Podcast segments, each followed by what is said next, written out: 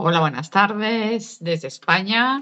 Un miércoles más en nuestra sala ya del club del Instituto Internacional de Oratoria y Coaching con Norberto, experto en oratoria, para hablar de un tema de mucha actualidad, las presentaciones virtuales, algo que ha venido para quedarse.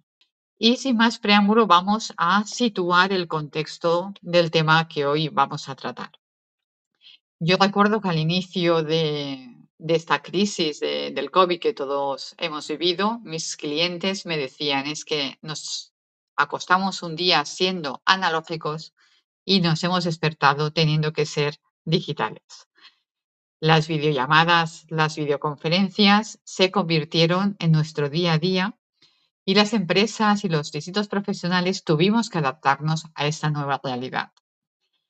Tiene sus ventajas, tiene sus inconvenientes, nos ha costado más, nos ha costado menos. De todo esto vamos a hablar a lo largo de la sala.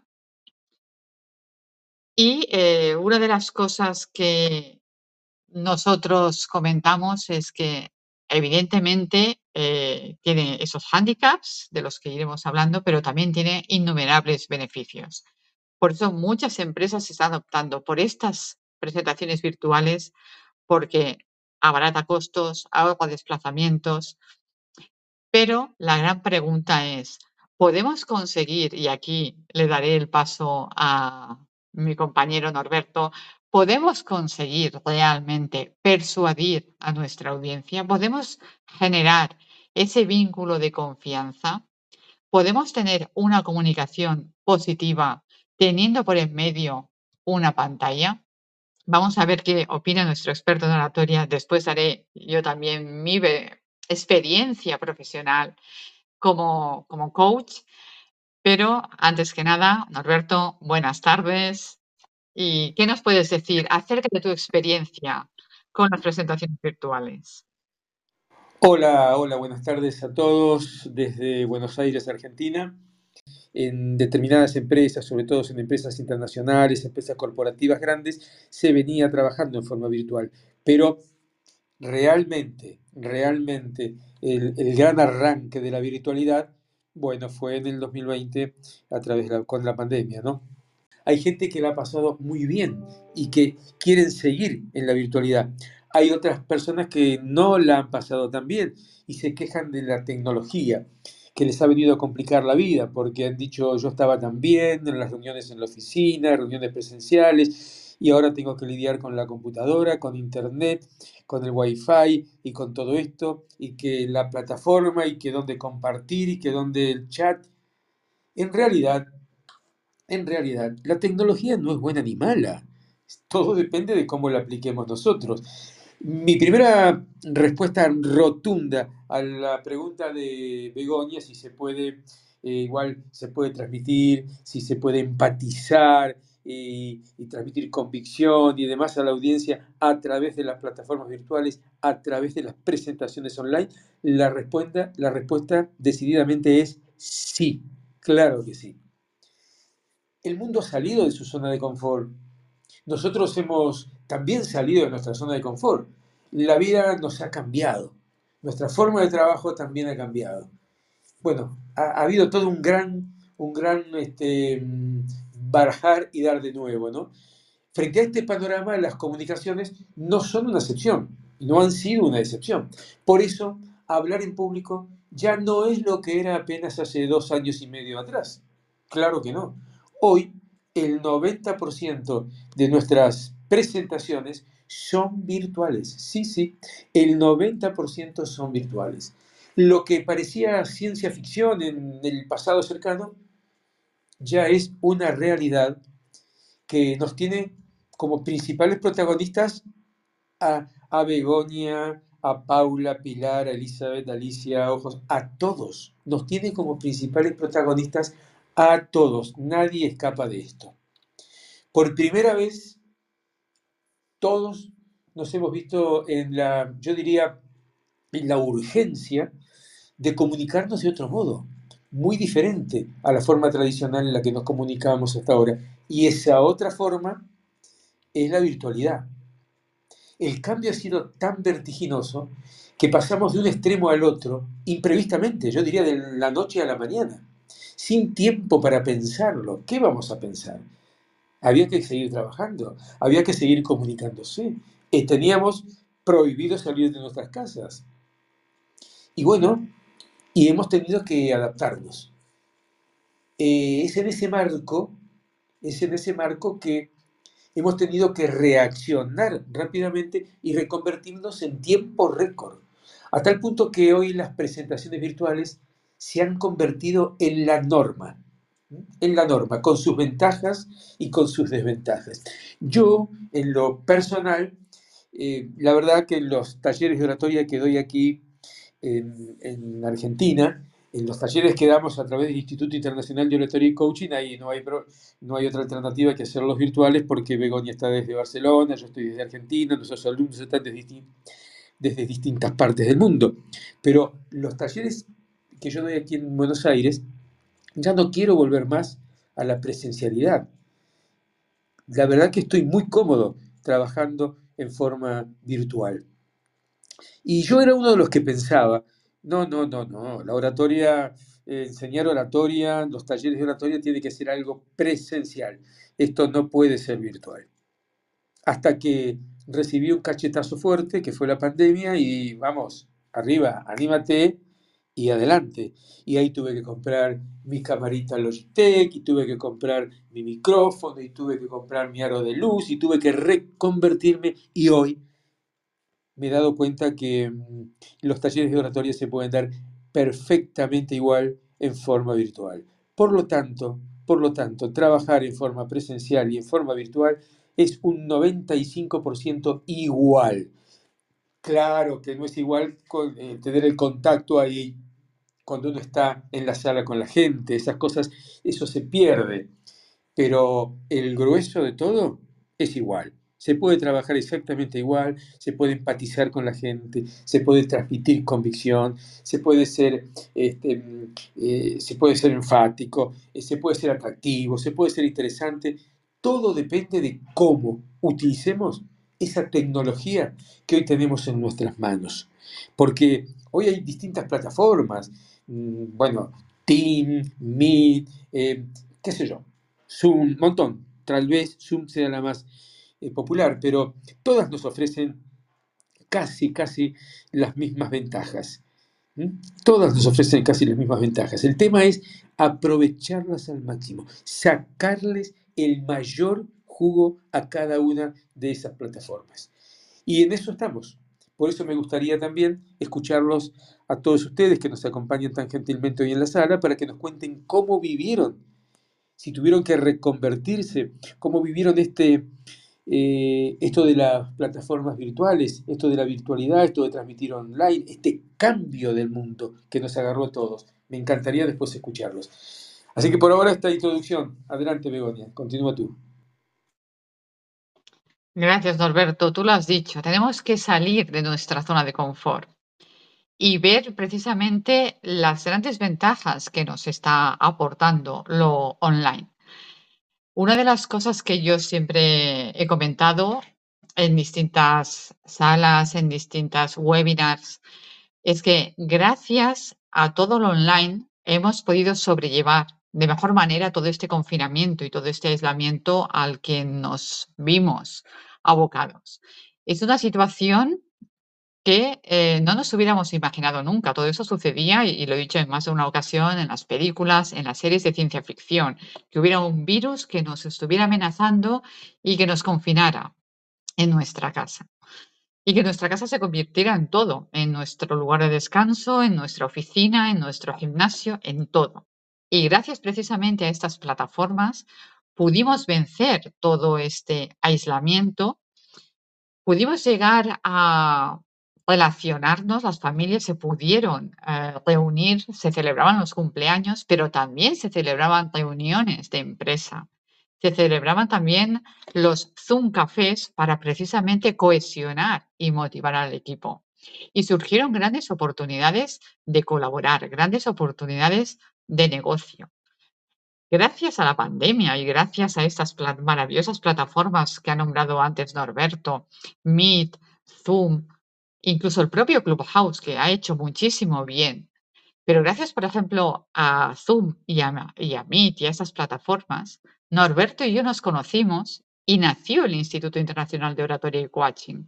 ¿Quién nos iba a decir, o quién me iba a decir a mí, hablo por mí, en primera persona, supongo que Norberto pensará lo mismo, quién nos iba a decir a nosotros en el 2019 que una persona desde Buenos Aires y una persona, que es Norberto, y otra persona desde España, iban a fundar el Instituto Internacional de Oratoria y Coaching. Yo era algo que no me hubiera imaginado nunca. Pero gracias a estas plataformas, gracias a la tecnología y evidentemente, y ahí entra el coaching, gracias a esa actitud de ver oportunidades donde otras personas pueden ver adversidades y también de atreverse a explorar esos nuevos límites, es de donde surgen esas oportunidades de negocio o esas oportunidades de expandir nuestros horizontes. Ahora, tanto Norberto como yo tenemos clientes en cualquier parte del mundo, porque las distancias ya no son un obstáculo. Y como bien comentaba Norberto, hay muchos clientes que aún habiendo sido clientes a nivel presencial, ahora nos están solicitando seguir online. Aquí, en, yo en mi caso, en Barcelona, donde vivo. ¿Por qué? Porque se abarata costes, se abarata desplazamientos, puedes hacer las mentorías desde la comodidad de tu casa o de tu empresa y todo eso es algo que se agradece. Evidentemente, eh, hay el miedo a eh, estableceré esa confianza o no la estableceré, la calidad será la misma. Evidentemente, la calidad es la misma y la confianza también se puede establecer. Porque la confianza no solo la establece la presencialidad, sino que la establece la actitud con la que nosotros acogemos a la otra persona. Cómo miramos y cómo miramos a través de la pantalla. Siempre comentamos con Norberto, no tienes que mirar a la pantalla, tienes que mirar a la cámara de, tu ordenador o de tu iPhone o de tu tablet, porque la ahí es donde está la otra persona. La voz adquiere una importancia mucho mayor, incluso, si me permites, ¿no? Norberto, supongo que estarás de acuerdo conmigo, que en la presencialidad, sobre todo en plataformas como Clubhouse, donde no tenemos imagen. La voz es la que dará esa calidez, la que dará esa confianza, la que dará esa autenticidad. Lo que siempre comenta Norberto, que a mí me gusta mucho que hable de eso, los silencios y las pausas, el cómo en tono, el cómo con la voz puedo llegar a acariciar a la otra persona en un proceso de, por ejemplo, en mi caso de, de coaching, cómo le puedo hacer esa contención emocional. Por lo tanto, la calidez sigue estando ahí. Y es sumamente importante que nosotros nos aliemos con esas grandes plataformas que van a ser nuestras mejores aliadas para hacer las presentaciones virtuales, las reuniones de trabajo, las webinars, los directos, todas aquellas eh, reuniones que tengamos que hacer. Pero de nosotros va a depender verlo como un enemigo y como un obstáculo más a superar o verlo como una aliada. Evidentemente hay una parte técnica que nos tenemos que familiarizar, pero por lo que a nosotros respecta, lo importante es que sigamos siendo auténticos, que perdamos ese miedo a la virtualidad, a la pantalla, y que sigamos siendo nosotros, porque realmente lo que va a generar esa confianza con la otra parte es nuestra personalidad. Y nuestra personalidad sigue estando intacta por mucho que estemos detrás de una pantalla. Yo creo que ese, eh, desde el punto de vista del, coaching, es el principal mensaje. La virtualidad, las pantallas, es algo que ha venido para quedarse. Perdamos el miedo, mejor dicho, sustituyamos miedo, como siempre decimos en el instituto, por respeto y por responsabilidad. ¿Qué implica eso? Adquirir los suficientes conocimientos técnicos para dominar la tecnología, sabiendo que la tecnología no es una enemiga, sino que es una aliada, y seamos nosotros mismos. Hablemos, yo siempre digo, hablemos con la otra persona como si realmente estuviéramos cerca. Si nosotros hablamos desde esa cercanía, desde esa confianza, desde esa cordialidad, eso se transmite, aunque sea a través de la pantalla. ¿Cómo lo ves, Norberto? Acabas de decir algo muy interesante, Begonia, cuando dijiste que la confianza no la establece la presencialidad, sino la actitud. Y eso realmente es fundamental, es clave. La actitud mental positiva marca la diferencia entre un orador y otro. Ya nadie duda de la importancia de la actitud en el camino de la acción. Por eso es importante que como orador siempre se presenten con una actitud positiva. Primero con contigo mismo. Segundo, con el público que te escucha. Porque es la, la forma más, yo diría, más recomendable de que las cosas salgan lo mejor posible. Presentarse ante un auditorio con actitud no es un don, no, no. Tampoco una cuestión de suerte, claro que no. Es producto de una decisión, porque la actitud la eliges tú. Por eso es tan importante lo que acaba de decir Begonia sobre la actitud. Y con las presentaciones presenciales, hablando de presencialidad o demás, tenemos una audiencia cautiva con la presentación presencial. Aunque igualmente el orador debe ser atractivo, interesante, el auditorio está ahí, entre comillas, atrapado mientras dura la conferencia. Lo tengo ahí encerrado en una sala, sentado en una, en una silla frente a mí. Pero con las presentaciones online, la audiencia tiene mayor posibilidad de distracción. Eso es cierto. Ahora tenemos que competir, cuando estamos hablando a través de una presentación virtual, tenemos que competir por sus ojos, por sus oídos, por sus corazones, por sus mentes, contra la disminución de los periodos de atención que tiene la audiencia y el aumento de las distracciones de la vida laboral y la vida doméstica. Porque cuando uno está transmitiendo en forma virtual, del otro lado hay un sinfín de distracciones. Hasta pueden ponchar ahí y ponernos su carita y mutear el micrófono y dedicarse aquí en Argentina a tomar mate, en otro país tal vez a tomar un tecito, a tomar un café. Como si todo esto, por eso es importante estar bien preparado para una presentación virtual, porque como digo, tenemos muchas cosas que tener en cuenta nuestros ojos, como bien decía Begonia, no mirar a la pantalla, sino mirar esos puntitos blanco, verde o rojo que nos está indicando la cámara, la cámara que está encendida. ¿Por qué hay que mirar ahí? Porque la cámara son mis ojos.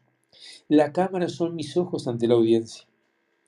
Entonces, claro, como si todo esto fuera poco, hay que sumarle la tensión lógica que siempre produce tener que enfrentar una, audiencia, ¿no?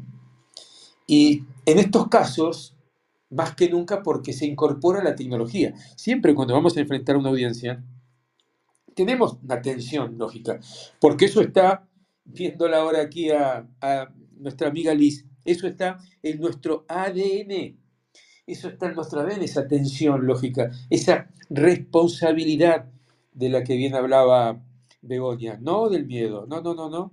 ¿Miedo a qué?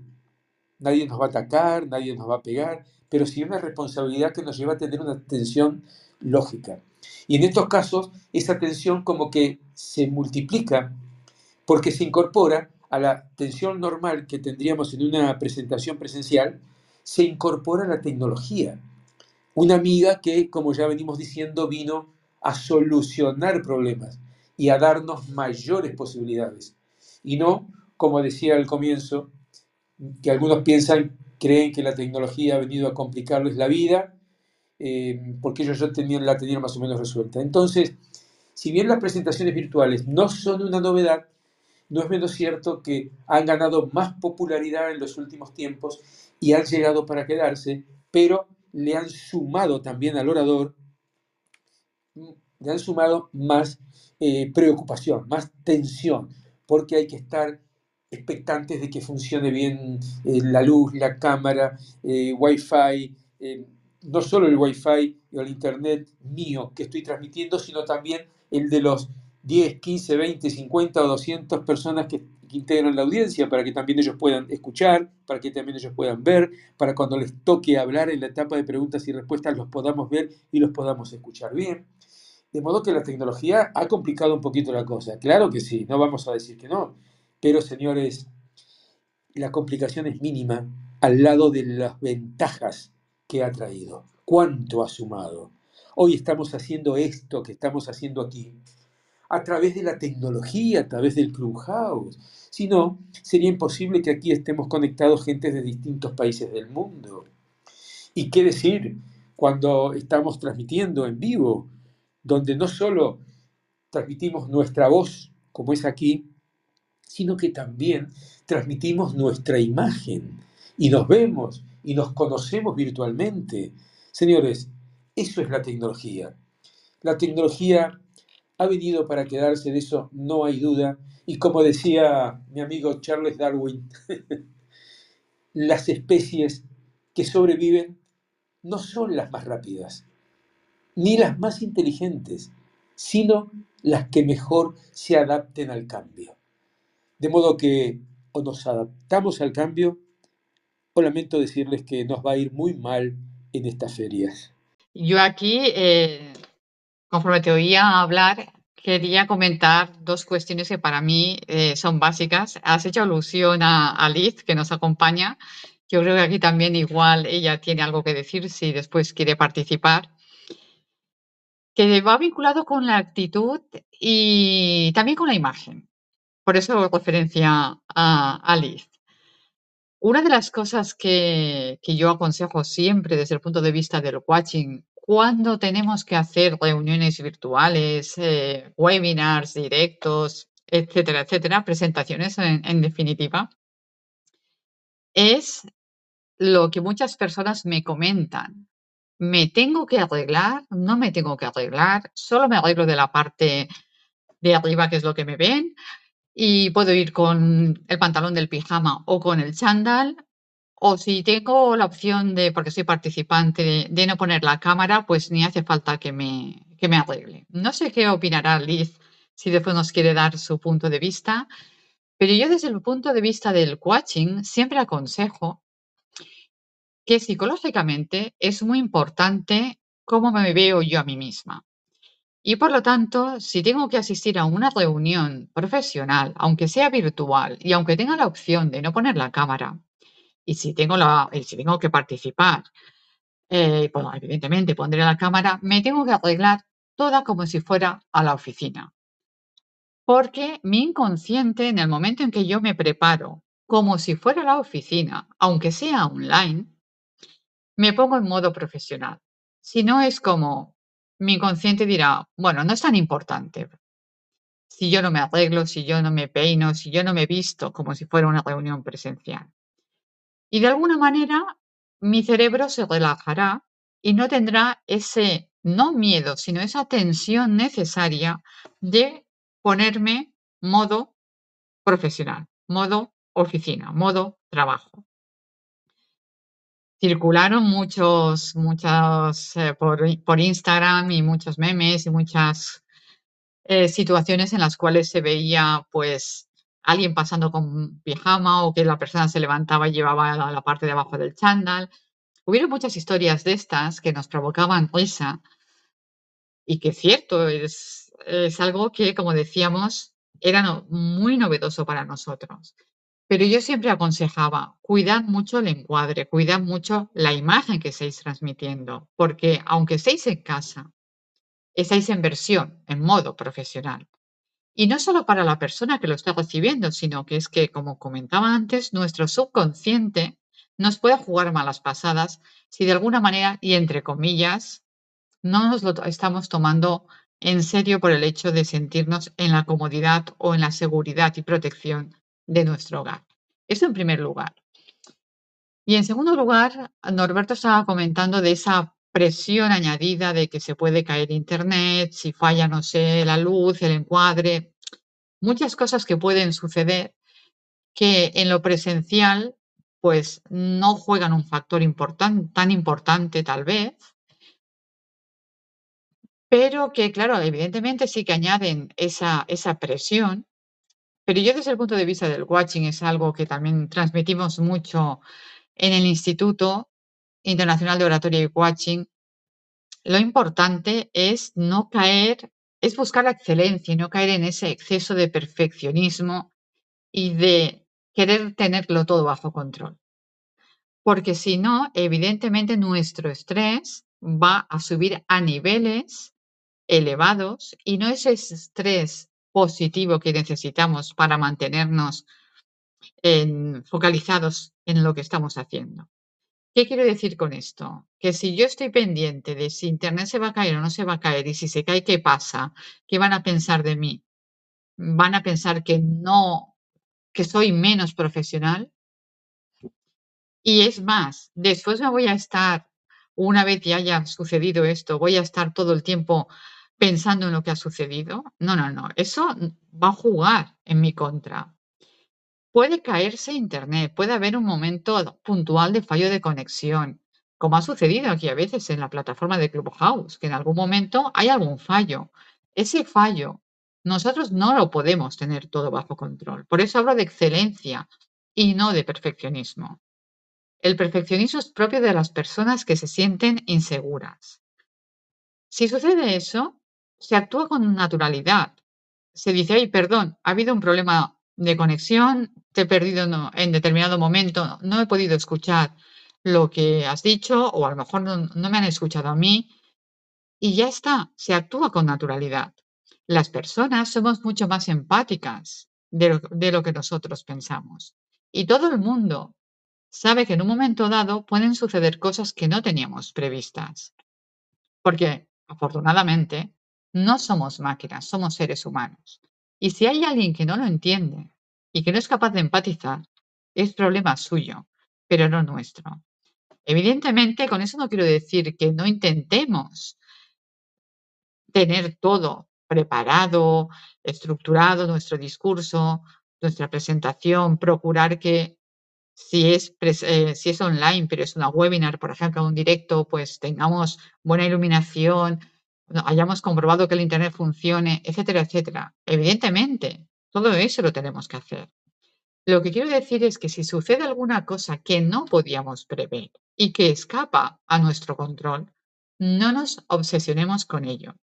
Porque conocemos a muchas personas, tanto Norberto como yo, que ese miedo a perder el control les imposibilita o les dificulta tener presentaciones exitosas y poder conectar con su audiencia.